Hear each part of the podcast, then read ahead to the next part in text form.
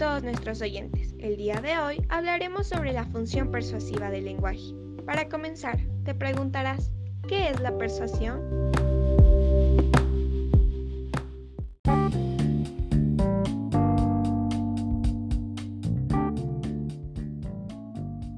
La persuasión consiste en la utilización intencional de la comunicación para cambiar, forzar o reforzar las actitudes de las personas, entendiendo por actitudes un resumen de lo que opinamos de las cosas, personas, grupos, acciones o ideas. Por ejemplo, si preferimos una marca a otra, si estamos a favor o en contra del aborto, qué opinamos de determinados partidos políticos, etc. La persuasión se basa en dos pilares fundamentales, la credibilidad y la confianza. Ellos deben quedar reflejados en nuestros argumentos.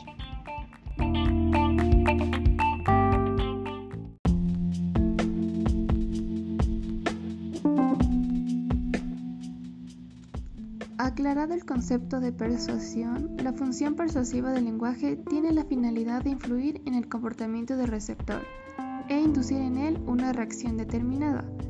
Esta función también se conoce como función apelativa o función connotativa, dada la intención implícita de que el receptor ejecute o deje de hacer una acción en particular.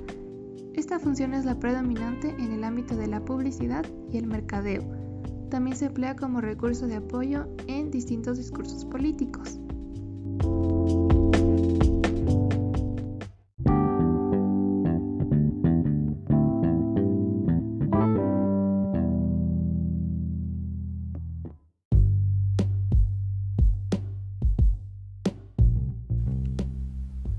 Los recursos utilizados en la función persuasiva son oraciones imperativas, enunciativas e interrogativas.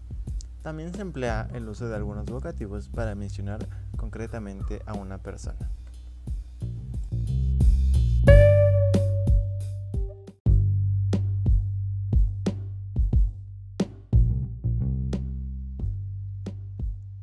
Recursos empleados en la función persuasiva del lenguaje. Frases imperativas. Se utilizan para enunciar órdenes y mandatos, dependiendo del contexto. Estas frases también son empleadas de forma desirativa, es decir, para emitir ruegos o deseos. Por ejemplo, ve a hacer la tarea. Vocativos. Se refiere a las palabras que se emplean para designar a una persona. Por ejemplo, en la frase Raquel ven aquí, el vocativo es nombre de la persona, es decir, Raquel.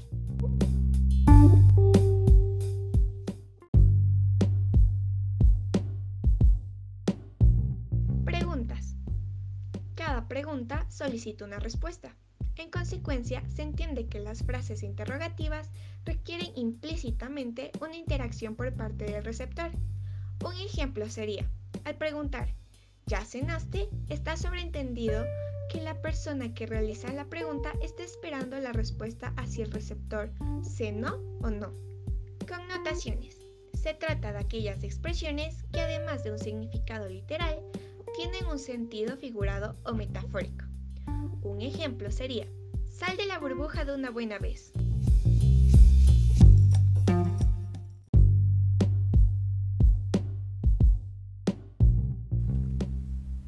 Infinitivos es un recurso muy común al momento de dar instrucciones, como por ejemplo, debes arreglar la ropa. Elementos afectivos son recursos disuasivos que buscan conectar con el receptor basándose en la emocionalidad y los lazos afectivos preexistentes. Un ejemplo es, te lo digo porque te quiero, esa persona no es para ti.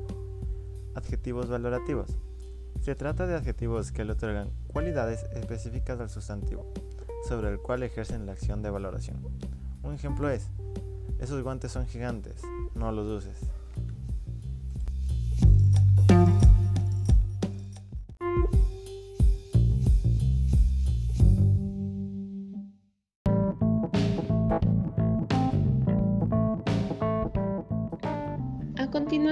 Vamos a presentar la nueva campaña de McDonald's que rinde homenaje a todas las personas que han pasado más de dos meses sin poder verse cara a cara debido al confinamiento.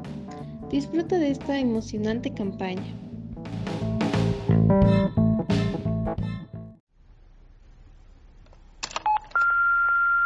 Hola papi. Nada, que.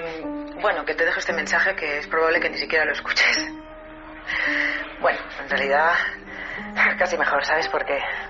Ya sabes lo que a mí me cuesta decir este tipo de cosas.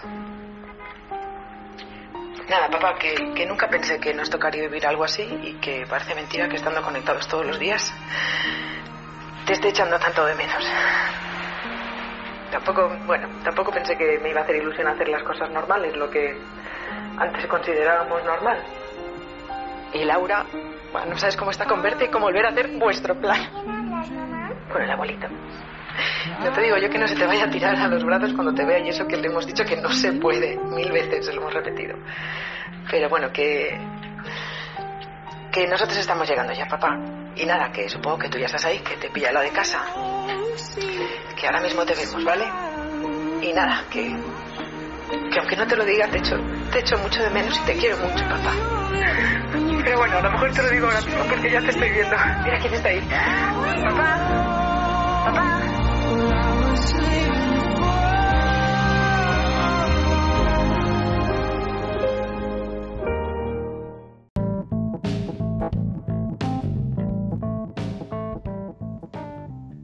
Dentro de una línea creativa que pone el foco en la emoción, McDonald's ha querido también poner en valor las medidas reforzadas de seguridad e higiene que ha implementado en todos sus restaurantes a través de su protocolo Entorno Seguro.